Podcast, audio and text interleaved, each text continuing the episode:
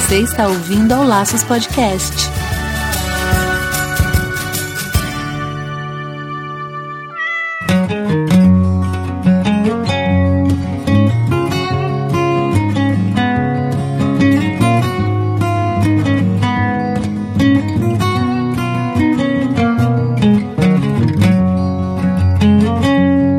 Olá, sejam todos bem-vindos ao Laços número 26. E aqui é o Andy Bittar. E eu sou Marina Arinelli e aqui no Laços que vamos falar tudo sobre o seu animal. Dessa vez a gente selecionou um tema aqui no Laços que é de um assunto muito perigoso e requer a atenção das pessoas, né? A diabetes em animais. Isso mesmo, vamos falar sobre as principais causas e as principais características da diabetes em cães e gatos. Então fique conosco que hoje o papo promete. Antes de falarmos sobre o nosso assunto, vamos para os recadinhos da semana.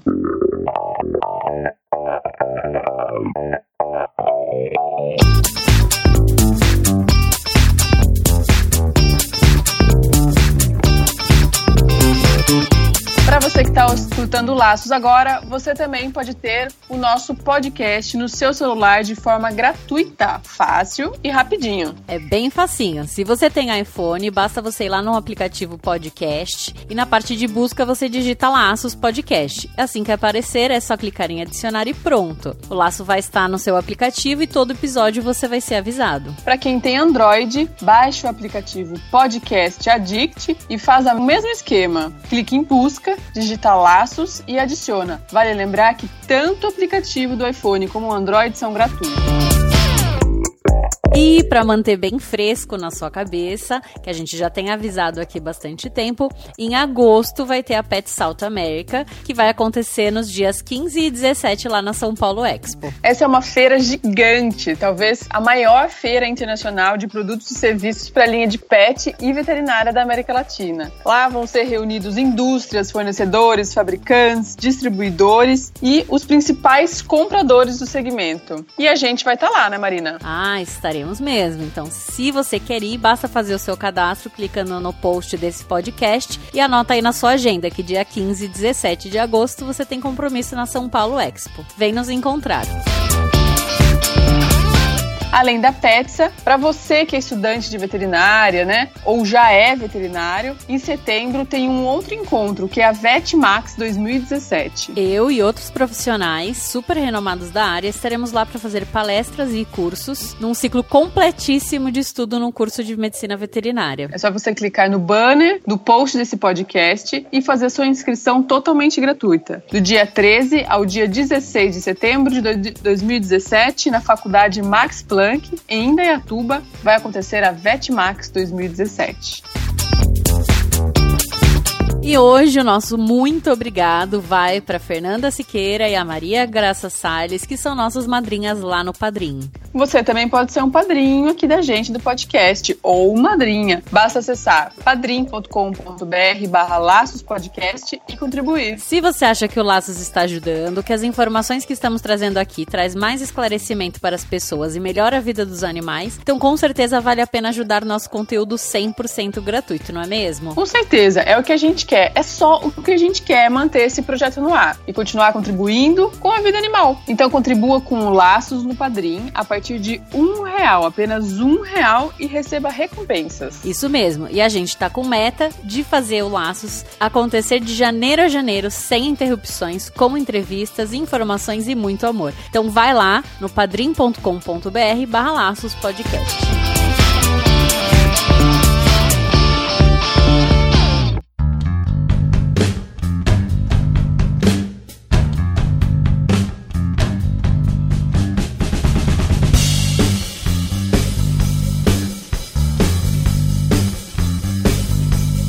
Wendy, diz aí pra mim, você sabia que cão e gato pode ter diabetes? Sabia, menina, sabia, aprendi na raça. O que acontece é que às vezes quando tem diabetes, você tá querendo curar uma coisa, não cura porque a diabetes tá desregulada e você não sabe que é ela que tá concomitante ali zoando todo o seu animalzinho. Ainda bem que você tá aqui hoje pra explicar tudo pra gente. Isso mesmo, você teve um cachorro, né, com diabetes? Tive. E daí, por causa da diabetes, o tratamento de uma outra doença que ele tava, não conseguiria, não conseguia ser tratado porque estava tudo desregulado de diabetes. E eu nem sabia que ele tinha diabetes. Exatamente. É super comum. A gente dá uma ignorada, acha que bicho não tem os mesmos problemas de gente, mas na verdade eles têm. A diabetes é um grande problema. Um problema crescente aí na clínica veterinária de pequenos animais. Assim como em humano, pode ter aquela diabetes que é adquirida, vamos dizer assim, por má alimentação também ou não? É, na verdade, a maioria dos casos de diabetes de cão e gato são decorrentes de uma má alimentação da vida. Porque a gente hum. divide a diabetes em tipo 1 e tipo 2, né? A tipo 1 ela é hereditária e a tipo 2 ela é adquirida. Então, ao longo da vida, de tanto você comer errado, seu corpo começa a ficar resistente à, à insulina e aí você começa a ter problemas de absorção da glicose. O cachorro, normalmente, assim, 90% das vezes, ele é decorrente de uma alimentação errada. E aí a gente vira o grande vilão de ter causado a diabetes no cão ou no gato. Em alguns casos, ela é decorrente de uma alteração hormonal, como um problema de tireoide ou problema da glândula adrenal. Mas são os casos, assim, a minoria dos casos. A maioria é por alimentação mesmo. Ixi, tudo culpa nossa. Ou seja, se isso é muito comum, é melhor a gente se atentar e é o que, que causa isso para não fazer, né? Com certeza Porque além do, do desconforto e tudo pro animal e tá colocando em risco a vida dele, a qualidade de vida dele, gera um, um custo razoável aí, né? É, eu acho que é mais do que o custo, é a encheção de saco, porque assim, quando a gente tem um cachorro que se alimenta, que ele gerou diabetes por uma alimentação errada, provavelmente esse cachorro não tinha regra nenhuma na alimentação. Então ele hum. ficava com pote de comida à vontade, com vários petiscos ao longo do dia, e aí quando ele se torna diabético, ele tem que comer no horário certo, tomar insulina no horário certo, certo e ele não pode ter petiscos ao longo do dia. Então, assim, é, é uma mudança radical de vida para o proprietário e para o animal, e isso gera um esforço muito grande de ambas as partes, né? Sim. É, se já não estava funcionando antes, agora na marra vai, não vai ser fácil também, né? Não, não vai ser fácil. E assim, normalmente a diabetes, porque a gente sempre associa a diabetes ao doce, né? Então, ah, é. não pode dar doce porque pode gerar diabetes, ou a gente também tem que comer menos doce, mas não é só os doces que causam, o que pode causar também são os alimentos ricos em farinhas, é, ricos em carboidratos, né? Então, macarrão, arroz, arroz, pão, essas coisas que a galera dá que não era para dar, né? A não ser que uhum. seja balanceado, como a gente conversou com a Fernanda na, no outro podcast. Uhum. Não tem, tem que regrar mesmo a alimentação. E aí, porque tudo que é muito carboidrato, ele vai se transformar em açúcar no seu corpo de uma forma indireta. E isso vai fazer com que você tenha que liberar insulina, que é como se fosse o, o carregador da glicose, que vai levar para dentro da célula. E aí você vai estimular essa parte do mesmo jeito com o carboidrato. Entendi. Entendi, complicadinho, hein? É. Sabe aqueles clientes que falam, ah, eu como pizza, ele fica pedindo, mas eu não dou o recheio, eu dou só a borda da pizza. É tipo, não, pelo amor de Deus, não dou a borda da pizza.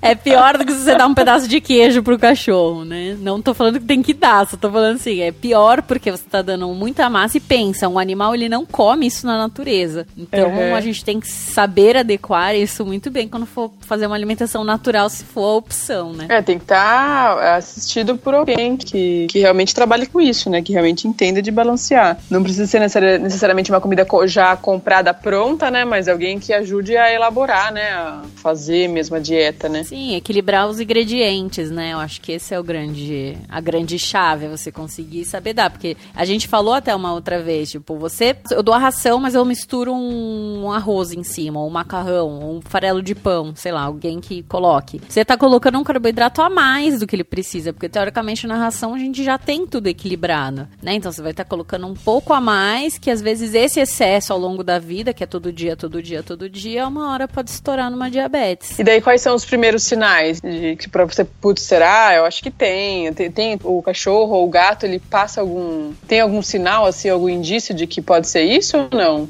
Ou só com, com acompanhamento médico, assim mesmo? Exames? É, o, a confirmação, na verdade, é com, com exames. Não tem como saber de outra forma. Mas os primeiros sinais, o cachorro começa a, a beber muita água e urinar muito, que a gente chama de poliúria e polidipsia. Então, assim, ele tem muita sede e faz muito xixi. É um dos principais sintomas. E ele aumenta o apetite também no começo. Por quê? Porque como hum. ele não consegue absorver a glicose, ele começa a comer mais para tentar saciar o que ele não tá conseguindo absorver. Então ele começa a comer mais, bebe mais água, faz mais xixi, aumenta, lógico, o volume de fezes e muitas vezes o animal começa a emagrecer. Por quê? Porque ele não tá conseguindo absorver a glicose, né? Como eu falei antes. Então, junta tudo isso, a gente começa a ter um quadro bem característico de diabetes. E daí é correr tratar. Quanto antes tratar, a chance de, de, de conseguir estabilizar e não ficar com sequelas, tem isso? Sequelas? Se não tratar, tem, né? É, tem. Na verdade, tem que ser tratado sempre. Porque uhum. você vai começar a ter muito problema.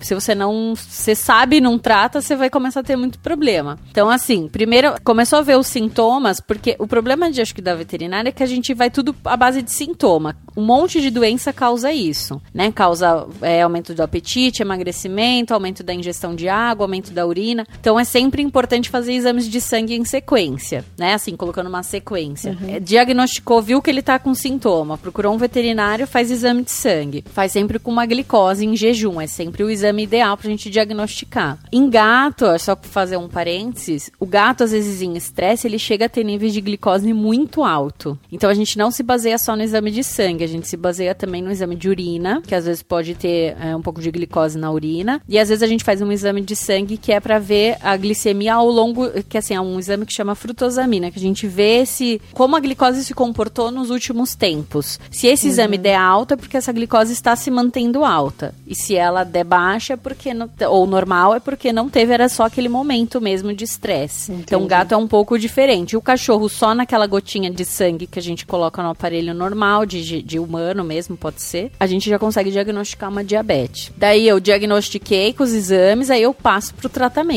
E aí esse tratamento é para o resto da vida, não tem como fugir dele. E cada um, cada caso é um caso, cada caso é um tipo de tratamento. É, em cão e gato, na verdade, a gente é um pouco restrito à insulina. Porque como hum. a diabetes é mais causada por conta de má alimentação e o corpo se torna resistente à própria insulina, então a gente tem que aplicar uma externa para poder regularizar. Então, assim, a maioria dos animais fica dependente de insulina pro resto da vida, que é uma aplicação que a gente faz subcutânea. Uhum. E ela pode ser. Existe uma, uma insulina veterinária e existe a insulina humana. Para gato existe uma insulina também, que a gente usa uma humana, mas uma diferente, não é a mesma de cão. Então, você tem que comprar e aplicar isso para o resto da vida. E aí é o, quem tem medo de injeção tem que perder o medo de injeção e aprender a fazer, né? Porque vai virar um trato ali do, do dia a dia, né? Aplicar. É todo dia e duas vezes ao dia, na verdade. Então é cada 12 horas. Tipo, tem que virar super rotina. E tem que ser no horário certo também, o que acaba às vezes atrapalhando, porque esse fim de semana, essas coisas, você tem coisa para fazer, mas tem que estar tá em casa para fazer a aplicação de insulina no cachorro, né? E nossa, imagina que em gato isso deve ser mais difícil ainda. Quem costuma deixar o gato mais solto, só recolher de noite, assim, fica complicado daí, né? Tem é, que mudar a mesma rotina. Muda. Mas em gato a aplicação normalmente é uma vez ao dia, porque ah, como tá. o gato tem um hábito alimentar diferente, você não consegue regrar que ele coma exatamente no horário, então a aplicação da insulina é uma insulina de liberação lenta lenta, então ele vai sendo liberado ao longo do dia para o hábito alimentar do gato também, que é um pouco mais específico, né? É. Uhum. Então a gente trata de uma forma diferente, por isso que diabetes de cão não é igual ao diabetes de gato, tratado da mesma forma, o problema é o mesmo, mas é tratado de formas diferentes. Você falou que tem que tratar, tem que tratar para sempre. Aí você comentou que se não tratar, começaria a ter muitos problemas e tal. O, o animal pode morrer disso, né? Pode, pode morrer. Porque aí você começa a ter atrofia muscular, é, o animal entra entra num quadro que a gente chama de cetose, que é como se ele começasse a acumular um monte de toxina no corpo, porque uhum. ele não uhum. consegue fazer todo, todo o metabolismo da glicose fica alterado, então ele não consegue fazer a eliminação adequada dessas toxinas. E aí o animal pode começar a ter quadro neurológico, pode ter crises convulsivas, pode ter desmaios, pode ter confusão mental, pode se sentir perdido. Então isso são alguns sinais que mostram que o animal não tá bem. É assim, se você às vezes, mesmo você tratando, isso pode chegar a acontecer acontecer algum dia, porque a gente trata, mas a glicose ela tem que ser mensurada constantemente. Então, além de você aplicar insulina, você tem que ficar medindo e muitas vezes a gente orienta o proprietário a ter um aparelho em casa e medir com uma certa frequência, porque é bem chato de se tratar. No começo, principalmente que você começa a pegar o animal e começa a fazer a insulina, às vezes ela sobe, num dia ela tá super alta, depois ela tá super baixa, aí você tem que ficar com o veterinário, liga pro veterinário, fala que tá ruim, que tá bom, aí ele vai te orientando até você pegar a mãe aí. Tem animais que vivem anos com diabetes, mas nesse começo tem que ter muita paciência. É, acho que com a gente também é assim, né? Tipo, a pessoa se descobre com diabetes tem que aprender tudo, porque se não, enquanto você não tem, enquanto você não precisa lidar, você não tem noção de como tratar. E daí é uma porrada de informação de uma vez só. Então o começo mesmo pode parecer desesperador de ah, tem que aplicar tantos, acho que é por pontos, né, que chama, né? É, unidades, a gente chama unidades é. internacionais. Ah, aplica tantas unidades. Daí você vai ver isso, a glicemia tá totalmente zoada, não tá o que era para tá para você aplicar aquela tantas unidades. Tem que ligar para o veterinário. E daí o veterinário geralmente dá esse atendimento rápido por telefone, toda vez que estiver é, desregulado tem que levar no veterinário para ver como é que vai fazer. Então, normalmente, assim, ele pode te orientar por telefone, né? Uhum. E assim, eu gosto muito de fazer uma tabela pro cliente. Então, assim, ó, se tá de tanto a tanto, você aplica X. Se tá de tanto a tanto, ah, você aplica tá. Y. Aí eu Entendi. monto essa tabela e falo, ó, segue isso, e aí se tiver dúvida ou não der certo, você me avisa. Uma coisa importante também é que toda vez que você aplica insulina, o animal tem que se alimentar, porque senão ele vai causar uma hipoglicemia, né? Uhum. Então, a gente tem que saber que o cachorro vai comer ou está comendo para você aplicar a insulina. Então, é um manejo assim, intenso, que você tem que ficar em cima e tem que ficar monitorando. Mas o veterinário, nesse começo, ele tem que estar tá bem ligado ao proprietário. Não tem jeito. Entendi. changing.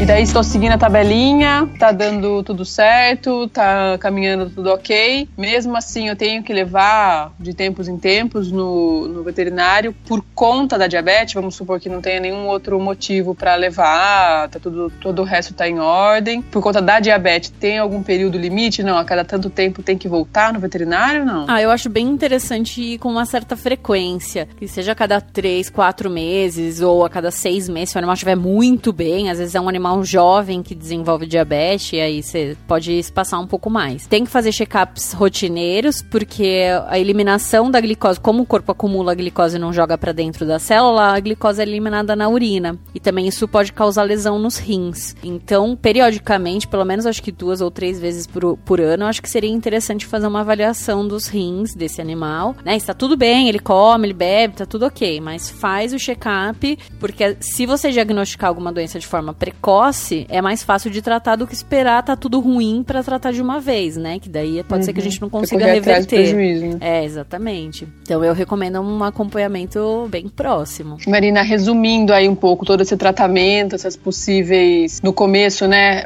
é, idas a mais no veterinário aí, a compra de um aparelhinho, aquelas é, aquelas tirinhas de teste, a insulina em si, é um tratamento muito caro tanto para gato quanto para cachorro, esse tratamento da diabetes? É, não é super barato, né? Assim, porque lógico que tudo depende do peso do animal, né? O problema, sempre quando a gente fala em preço, é isso, né? Que sempre depende. Se você tem um animal grande, você vai gastar mais, tem um animal pequeno, você vai gastar menos. Uhum. A insulina, normalmente a gente entra primeiro com a insulina humana, que a insulina chama NPH. Ela custa, em média, em farmácia, entre 50 e 60 reais. Uhum. Só que é um frasco que dura 28 dias, independente se você terminou o frasco frasco ou não. Um cuidado ah, tá, importante entendi. é sempre deixar lá na porta da geladeira e você marcar a data de abertura. 28 dias depois você tem que jogar ela fora, porque ela começa a perder os princípios. Então, pelo menos uma vez ao mês você tem que comprar, tá? Então, Sim. pelo menos esse gasto você vai ter que ter. As tiras, elas são um pouco caras. Normalmente você compra a tira e vem o um aparelho junto nessas farmácias nas farmácias comuns aí humanas. Pode usar o mesmo aparelho, ele funciona, ele tem uma leve diferenciação para glicemia veterinária, mas não chega a dar uma alteração que vai dizer que ele tá hipoglicêmico e não tá. São de alguns percentuais, assim, um pouquinho só. Então você tem que. O aparelho normalmente você compra a fita e vem, mas as fitas ficam em torno, dependendo, lógico, do aparelho que você tem, mas pode chegar a uns 100 ou 120, 150 reais a caixinha de tira. Então, eu acho bastante importante quando eu tive essa experiência, né, com o meu cachorro que teve a diabetes, eu acho muito importante antes de comprar o aparelho, que às vezes eles vendem o aparelho baratão e daí as tiras são super caras. E tipo, a função é a mesma de outros aparelhos, né? Então pesquisar o valor do aparelhinho e pesquisar o valor da tira depois. Quanto que você vai gastar na tira depois, porque senão é meio que uma pegadinha que eles fazem aí, né? É. É, eles vendem às vezes assim, ó. A caixinha com uma tira e o aparelho é 150, daí depois só a tira é 120. É. Né? Então você começa a ver, tipo, ah, não, não vale a pena. O que eu acho que é interessante ver também, de dica de comprar aparelho, é ver a quantidade de sangue que tem que ir. Porque às vezes você tem um cachorro muito pequeno com diabetes e às vezes para tirar uma gota de sangue é um. Nossa, uma dificuldade de você conseguir. Então, se você tem um cachorro grande, não se preocupa muito com isso, qualquer um serve. Mas cachorros pequenininhos, veja qual é o que precisa de menor quantidade de sangue. Que às vezes você só com uma picadinha você consegue adquirir aí essa, essa mini gota e já vai ter o resultado. E aí, lógico que os check-ups vão variar de clínica para clínica ou a cada quanto tempo o veterinário vai achar interessante, mas aí você tem que colocar na balança pelo menos umas duas consultas no ano, né? Um animal diabético pelo uhum. menos você vai ter que visitar e fazer um check-up de sangue pelo menos uma vez ou duas vezes no ano, assim, no mínimo. Acho que não tem como fugir disso. Mas dá para sobreviver, né, Marina? Super sobrevivível. Tem muito, você tem muitos pacientes que estão felizes com os seus animaizinhos diabéticos, não tem? Tem ou não. Vários pacientes que vivem anos com diabetes, então não é para se desesperar, não é para arrancar a cabeça, os cabelos, calma, respira, que dá certo. Eu acho que talvez a maior dificuldade seja lidar com a agulha. Acho que a maioria dos meus proprietários tem medo de ter que furar o animal para tirar a gota de sangue e de ter que aplicar insulina, mas isso é uma coisa que com o tempo isso vai se tornando um pouco mais fácil, um pouco mais normal, né, para a rotina. Tem vários truquezinhos, né, tanto para uma coisa quanto para outra. Se tirar o, o sangue aplicar, tem vários truquezinhos que daí com o tempo também o veterinário pode te passando, né? Isso é. Para quem tem curiosidade, os lugares que a gente normalmente fura para tirar uma gotinha de sangue, às vezes é da do lábio, dá para furar, dá para furar no cotovelo, dá para furar na ponta da orelha ou na unha. A gente corta a unha curtinha e, e fura ali para poder sair uma gotinha de sangue.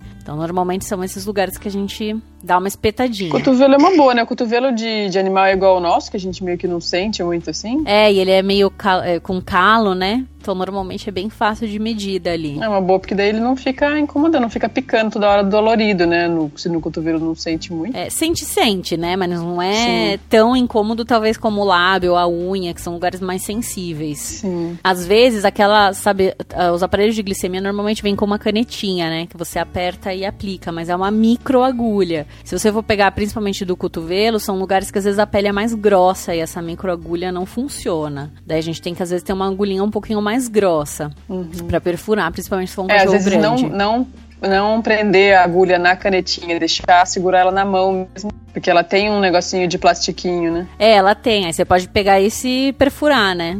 Não precisa Isso, usar a caneta em si. É, é, normalmente são assim, dicas boas que ao longo do no, do meio do caminho aí o veterinário te ajuda, ou você vai descobrindo, e aí você vai calhando. Eu tive alguns proprietários que não conseguiam furar seus animais para ver a glicemia. E eles ou iam rotineiramente na clínica, ou eles não mediam. Eu tive uma até que me deixou de cabelo branco, porque eu tinha muita preocupação com a cachorrinha dela, porque ela não ia nunca medir, ela aplicava em casa e não levava para check-up. Ela viveu, acho que uns dois anos com glicemia, com a diabetes, meio hum. sem monitoramento, assim, meio só aplicando insulina. Mas ela ficou bem debilitada, assim, ao longo do tempo, ela foi perdendo muita massa muscular, ficando muito magra. A diabetes desenvolve catarata, então ela ficou cega. Então, assim, custo-benefício pro animal, eu acho que não vale a pena. Eu acho que vale a pena você ficar em cima dele, levar constantemente ou perder perdeu medo da agulha, né? Sim. Teve uma sobrevida até que razoável, mas assim, não, você via o animal não é uma coisa legal de se ver. Entendi, tadinho, que dó. Que dó, que dó, que dó, que dó. É, e eu, eu acho que é importante também, nesse caso, nesse caso específico, não tinha, mas em alguns outros animais, a gente tem muita alteração hormonal que vai causar diabetes. Então, que nem eu falei no começo, às vezes a gente tem por conta de alimentação e às vezes a gente tem por conta de doença hormonal, como doença de tireoide ou doença de adrenal. Hum. Então, eu acho importante ah, descobriu a diabetes, eu sei que são exames normalmente mais caros, né, de tireoide, de adrenal, normalmente você gasta de 200 a 300 reais um exame desse, mas faz uma reservinha e tenta fazer, porque muitas vezes acontece de você não conseguir regularizar a diabetes por conta de uma doença hormonal que está associada, e isso prejudica hum. muito o animal, porque você vai ficar arrancando os cabelos e a hora que você entra com o hormônio que está faltando, tudo começa a se regularizar melhor. Então sempre vale a pena, mesmo que não tenha, mesmo que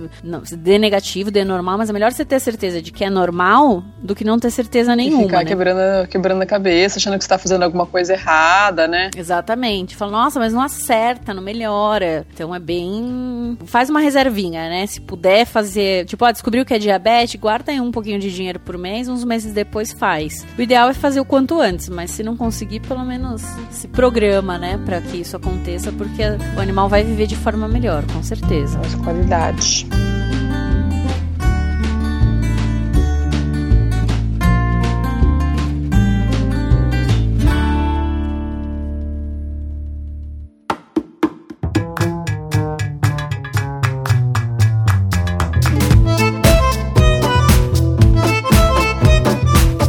Né, Marina? Falamos bastante sobre este assunto. Acho que deu para informar bastante o pessoal, né? Com certeza. Acho que dá para ficar de olho, começar a pensar, né, um pouquinho mais se ele tem ou não, ficar um pouco mais ligado nos sinais e se precisar corre pro veterinário. Vale muito a pena e assim que tiver qualquer uma dessas dessas suspeitas, né, desses indícios de que é a diabetes e mesmo que não seja a diabetes, como a Marina falou, tem várias outras doenças que podem gerar esse esse tipo de, de comportamento, né, de beber beber muita água, aumentar o consumo de água, de alimento, mais xixi, mais cocô, enfim, se mudar qualquer coisa assim no, no dia a dia, é importante dar uma passadinha no veterinário e ver o que está acontecendo, né? Quanto antes, melhor para você, melhor para o animal, mais barato para você, tudo muito mais maravilha. Com certeza, concordo com tudo que você disse. é com certeza, é muito mais fácil, a gente tem muito mais maneiras e recursos de gastar menos dinheiro e às vezes de melhorar a qualidade de vida do animal, né? Pegando no começo. Até porque o que, que a gente tem que pensar? Que eles não falam. Então, quando eles estão demonstrando sintoma, é porque às vezes o negócio já tá avançado, né? Sim, porque sim. a gente começa, nossa, eu tô sentindo a boca seca, nossa, eu tô sentindo isso. E ele não vai te falar, viu, tô com a boca seca aqui, tá esquisito. Né? Então, sim, é. você tem que pegar no ar e às vezes é como se fosse um bebezinho, né? Você tem que pensar na mesma maneira. Pensar por ele, né? Tá certo. Marina, muito obrigada por esclarecer mais essas dúvidas nossas aqui, cheia de perguntas estranhas que eu faço. É sempre bom, porque pode ser pergunta de outras pessoas, né? Então pode, sempre bom né? falar. É. é. o que mais tem, deve ter no consultório, é perguntas estranhas. Perguntas estranhas. A gente pode fazer um dia um podcast sobre perguntas estranhas. eu vou anotando, a gente massa. chama algum veterinário, fala junto com eles, porque junta muito veterinário, sai cada pérola que é ótimo. Imagina. então tá bom, pessoal, muito obrigada por ouvirem a gente. Escreve aí pra gente com as suas dúvidas, sugestões de assuntos aí, de temas pro, pro podcast podcast. Muito obrigada. Obrigada e até o próximo programa.